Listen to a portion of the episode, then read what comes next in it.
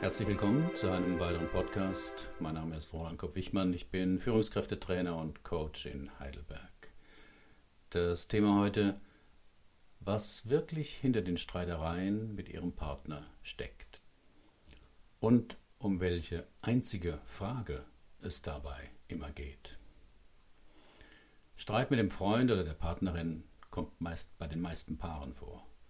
Richtig streiten will gelernt sein, suggerieren einem zahllose Ratgeber und Websites. Aber streiten lernen ist gar nicht so leicht, denn jeder bringt von Haus aus unterschiedliche Streitstrategien mit. Berühmte Paarforscher wie John Gottman oder Susan M. Johnson betonen aber, dass das Streiten gar nicht so schlimm sei und dass es dabei um eine viel größere Gefahr geht. Seit etwa 30 Jahren arbeite ich mit Paaren habe dazu die verschiedensten Ansätze gelernt und angewendet. Manchmal mit Erfolg, manchmal nicht. Vor allem, wenn ein Paar zu spät in die Paarberatung kam, wenn die Liebe aufgebraucht war und jeder sich nur noch vor weiteren Verletzungen schützen wollte. In der Arbeit mit Paaren fiel mir immer wieder eines auf.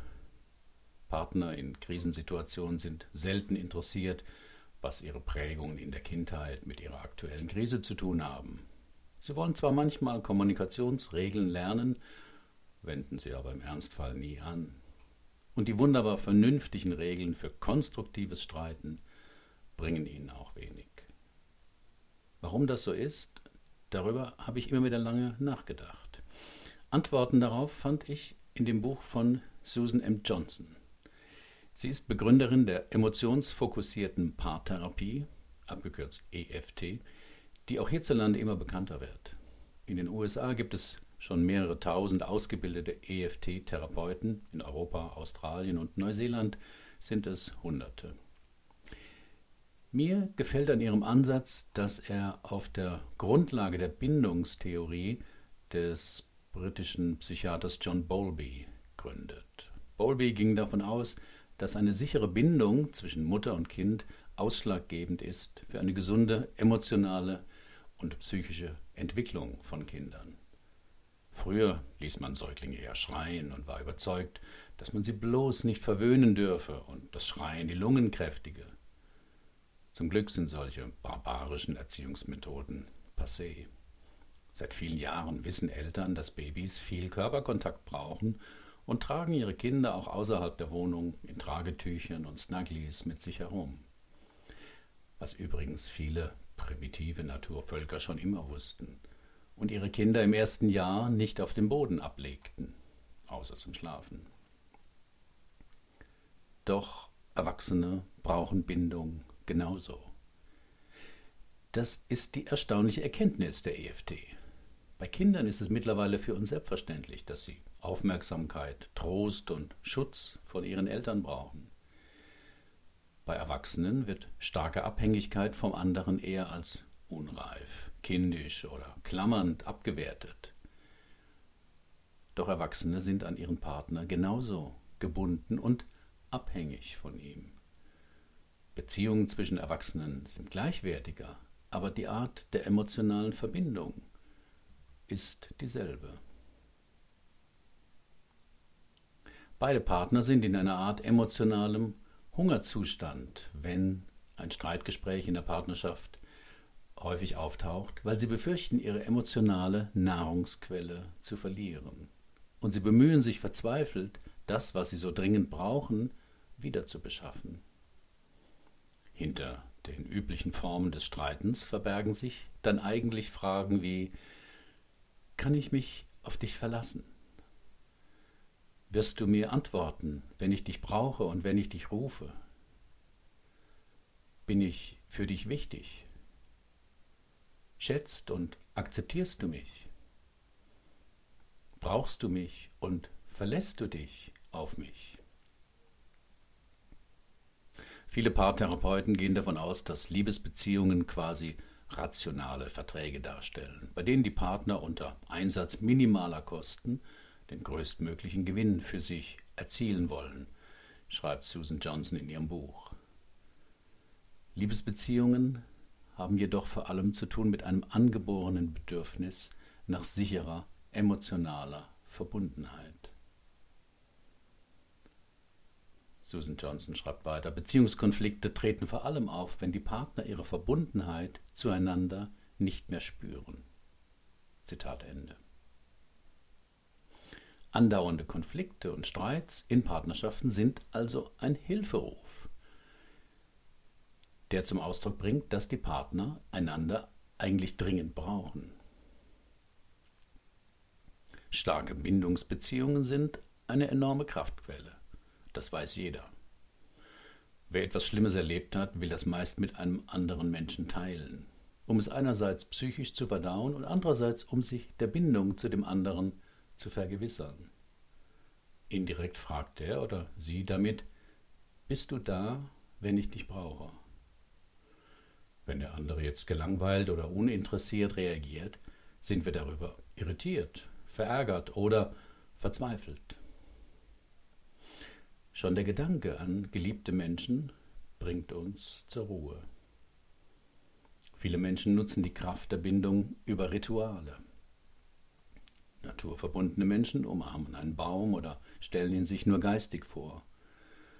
Religiöse Menschen beten in einer gefährlichen Situation zu Gott oder stellen sich ihren Schutzengel vor. Andere haben einen Talisman, ein Kreuz. Egal was, dabei geht es nicht um das Objekt der Bindung, sondern in erster Linie um die Beziehung, die man stärker spürt und derer man sich vergewissern will. Menschen mit starken Bindungsbeziehungen können das Leben besser bewältigen. In seinem Buch Die sieben Geheimnisse der glücklichen Ehe kommt der Paarforscher John Gottman zu demselben Schluss. Was langjährige Paare anders machen als Geschiedene ist, sie haben die Fähigkeit, sich einander immer wieder zuzuwenden, auch während oder nach einem Streit. Die Wurzel vieler Streits und Paarkonflikte. Durch seine Forschungen von Gottman vier, Streit, vier Arten des Streitens, die ein nahes Ende einer Beziehung andeuten können. Bezeichnenderweise nannte er sie die vier apokalyptischen Reiter. Auf meinem Blog finden Sie den Link zu einem Artikel davon. Diese häufig vorkommenden Kommunikationsstile bei Paaren kann man jetzt in einem anderen Licht sehen. Denn am schlimmsten ist es, mit jemandem zusammenzuleben, den man liebt, zu dem man aber keinen Kontakt bekommt. Das hat auch Auswirkungen auf die psychische und körperliche Gesundheit. Die Wahrscheinlichkeit, an Herz- und Kreislauferkrankungen zu leiden, ist geringer bei Menschen mit einer sicheren Paarbeziehung. Überall werden wir vor den Risiken des Rauchens, von zu viel Alkohol, falscher Ernährung oder Bewegungsmangel gewarnt. Sinnvoll wäre auch der Warnhinweis, Leben in Einsamkeit und Isolation ist tödlich. Der wichtigste Punkt scheint zu sein, dass die Partner verstehen, dass sie emotional verbunden und abhängig voneinander sind und dass sie sich nicht mehr geborgen fühlen, wenn sie die Bindung zum Partner verlieren. Wenn ein Partner emotional nicht erreichbar ist, führt das fast immer zu Wut, Trauer, Schmerz und vor allem Angst. Die Angst fühlen Partner in einem Streit oder einer Meinungsverschiedenheit. Wenn Sie eine sichere Bindung haben, dann erleben Sie das als kurzfristiges Beziehungstief. Aber Partner mit weniger starker Bindung werden schnell überwältigt durch eine Urangst. Aus evolutionärer Sicht ist das logisch. Wenn die sichere Verbundenheit unterbrochen wird, dann verringern sich die Überlebenschancen. Dann beginnen Partner mit einem Teufelsdialog. Die Teufelsdialoge sind eigentlich Schutzstrategien, die sich äußern in erstens Anklammern, durch Jammern und Beklagen, um Bestätigung zu erhalten. Zweitens durch Drohen, durch Forderungen stellen oder Anklagen erheben. Oder drittens durch Distanzierung. Dann zieht sich der andere zurück, um sich vor der Angst zu schützen. Diese Strategien verringern kurzfristig die Angst, aber die Distanz zwischen den beiden Partnern wird schließlich so groß, dass sich keiner der beiden Partner in der Beziehung noch sicher und geborgen fühlen kann. Je länger die Partner einen Mangel an Bindung erleben, desto stärker werden sie von den Teufelskreisen der negativen Interaktionen mitgerissen. Nach Susan Johnson gibt es drei Teufelsdialoge in der Paarkommunikation. Erstens, such den Bösewicht. Hier geht es primär um Selbstschutz. Ein Partner fühlt sich kritisiert oder verletzt und geht in die Defensive. Die Partner beschuldigen und verurteilen sich dann gegenseitig und versuchen so, die Kontrolle über die Kränkung ihrer verletzten Gefühle wiederzuerlegen, wiederzuerlangen. Der zweite Teufelsdialog heißt Protestpolka. Hier protestiert ein Partner gegen den Mangel an Verbundenheit. Der andere zieht sich dann zurück, er oder sie drückt seinen Unmut durch Schweigen aus. Paare, die die Protestpolka tanzen, klagen oft über Kommunikationsprobleme und ständige Spannungen. Der dritte Teufelskreis heißt Erstarren und Fliehen. Der kritische Partner wendet sich ab und die Partner gehen nur noch distanziert miteinander um. Das geschieht meist, wenn der kritische Partner den Versuch, die Aufmerksamkeit des anderen zu erlangen, aufgibt. Die Protestpolka ist dann offensichtlich missglückt. Eine andere Sicht auf Streits und Konflikte bei Paaren. Das finde ich den wichtigsten Beitrag dieses Ansatzes. Susan Johnson sagt, Zitat, im Kern sind die Teufelsdialoge ein Hilferuf. Die meisten Probleme in Beziehungen entstehen nicht, weil der Partner zu spät nach Hause kommt, die Zahnpastatube nicht zudreht oder das Geschirr nicht abwäscht. Die Streits gehen in Wirklichkeit über den Mangel an Aufmerksamkeit, Vertrauen, Respekt, Anerkennung und Verständnis. In den Teufelsdialogen sagen die Partner zueinander Ich habe Angst, dich zu verlieren. Ich lasse mich nicht von dir verletzen. Ich will mehr Aufmerksamkeit. Ich will, dass du für mich da bist. Zitat Ende. Es ist sinnlos, nach dem Schuldigen zu suchen oder nach dem, der angefangen hat. Ist ein Teufelskreis erst einmal in Gang, verstricken sich beide Partner in negativen Reaktionen und Emotionen. Je stärker sie ihn beschuldigt, umso mehr zieht sich dieser zurück. Und je mehr er sich zurückzieht und mauert, umso verzweifelter wird sie und umso schärfer werden ihre Angriffe.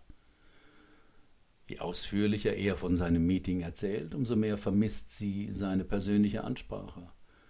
Daraufhin strengt er sich umso mehr an, ihre Aufmerksamkeit zu erreichen und redet noch eindringlicher auf sie ein. Und umso mehr fühlt sie sich zugetextet und flüchtet innerlich oder wird, je nach Temperament, ärgerlich. Gibt's für dich auch noch was anderes auf der Welt als deine Arbeit? Auf meinem Blog gibt es ein älteres Video von Susan M. Johnson, das interessant ist anzuschauen. Was können Sie als Paar jetzt anders machen? Kommunikationstechniken können Menschen dabei helfen, mit Kollegen oder Freunden besser umzugehen, aber in Liebesbeziehungen greifen sie zu kurz. Interaktionen in Liebesbeziehungen haben nämlich einen ungeheuren Einfluss auf das Gefühlsleben beider Partner. Es steht ja sehr viel auf dem Spiel. Die Bindung aneinander und damit aus evolutionärer Sicht die Überlebenschancen. Um aus den unfruchtbaren und schmerzhaften Streitereien herauszukommen, sehe ich drei erste Schritte. Erstens das Erkennen der gegenseitigen Abhängigkeit. Hinter den meisten Nörgeleien und Vorwürfen steckt ein Hilferuf nach mehr emotionaler Verbundenheit. Es ist nicht primär der vergessene Hochzeitstag, sondern die Befürchtung, dass dies ein weiteres Zeichen ist, dass man dem anderen nicht mehr wichtig ist. Hinter dem Rückzug und Mauern von vielen Männern steckt der Versuch, negative Gefühle durch Rückzug und Taubstellen zu neutralisieren. Der Mann fühlt sich als Versager oder unzulänglicher Partner. Er schlägt rationale Problemlösungsstrategien vor, um aus emotionalen Interaktionen zu entfliehen, bei denen er glaubt, sowieso zu verlieren. Das ist meist geschlechtsspezifisch. Frauen haben oft eher guten Zugang zu ihren Bedürfnissen nach Bindung und übernehmen deshalb auch öfter die Rolle des verfolgenden und beschuldigenden Partners. Männer haben dagegen früh gelernt, Bedürfnisse nach Kontakt und Gefühlen generell zu unterdrücken und tendieren daher eher zur Rolle des Partners, der sich zurückzieht. Der zweite Schritt. Zu erkennen, die Teufelsdialoge sind ihr Feind, nicht ihr Partner. Nichts verbindet so sehr wie ein gemeinsamer Feind. Wenn ein Partner sich gegenseitig bekriegt, ein Paar sich gegenseitig bekriegt, führt das selten zu etwas Gutem. Lernen Sie nicht den anderen, sondern die Teufelsdialoge als gemeinsamen Feind zu betrachten. Dazu muss wenigstens ein Partner erkennen, dass sie gerade drin stricken. Dann könnten Sie so etwas sagen wie, ich glaube, wir sind gerade in einer Sackgasse. Ich bin dabei, mich immer mehr zurückzuziehen und du wirst immer heftiger das ist wohl so eine Situation, wo du dich abgeschnitten fühlst von mir. Stimmt das? Oder ich werde immer wütender und schärfer und du wirst immer stiller und scheinst zu verschwinden. Hast du jetzt Angst, dass du mich gefühlsmäßig verlieren könntest? Beides sind Beispiele für einen Metadialog. Das heißt, das Paar schaut praktisch aus der Vogelperspektive auf seinen Streit und erkennt dessen Qualität. Ein Metadialog ist die beste Chance für eine Deeskalation. Denn wenn Sie Ihre Ängste und Befürchtungen um den Verlust des emotionalen Kontakts dem anderen mitteilen, können sich neue Reaktionen entwickeln und Sie verlassen den Teufelskreis. Der dritte Schritt. Erkennen, dass beide einander ungünstig beeinflussen.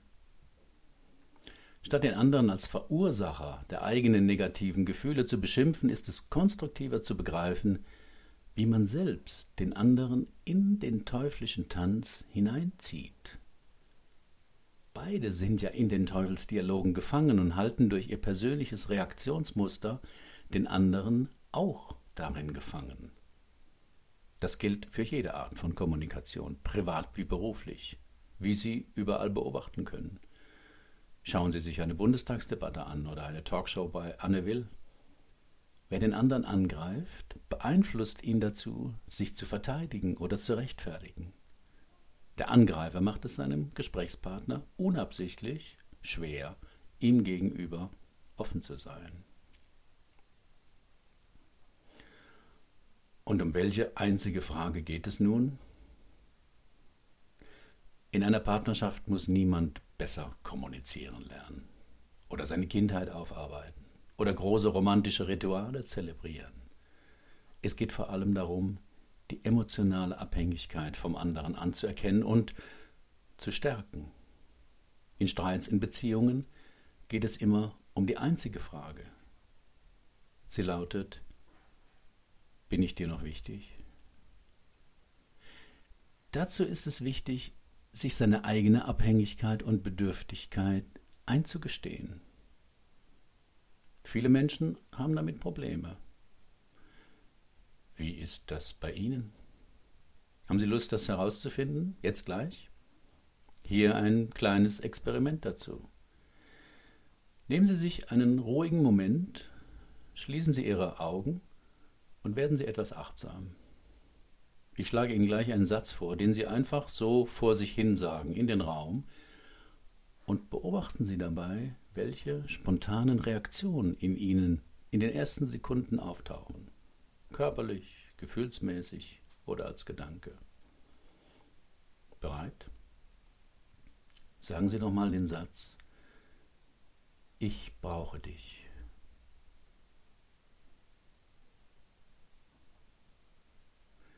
Ihre Reaktionen, Ihre inneren Reaktionen liefern Ihnen wichtige Hinweise, wie Ihre innere Einstellung zu dem Thema Abhängigkeit und Bedürftigkeit ist. Und wie wären Ihre Reaktionen, wenn Sie den Satz zu Ihrem Partner oder Ihrer Partnerin sagen würden?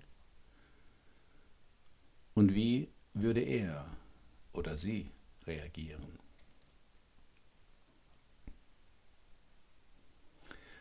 Was kann Ihnen noch helfen, wenn Sie viel streiten? Für Partner oder Paare in Schwierigkeiten habe ich ein Webinar gemacht. Das ist ein kostenloses Online-Seminar, zu dem Sie sich anmelden können und wesentliche Impulse für Ihr Paarleben bekommen werden. Auf meinem Blog finden Sie den Link zur Anmeldung. Oder wollen Sie direkt mit mir arbeiten?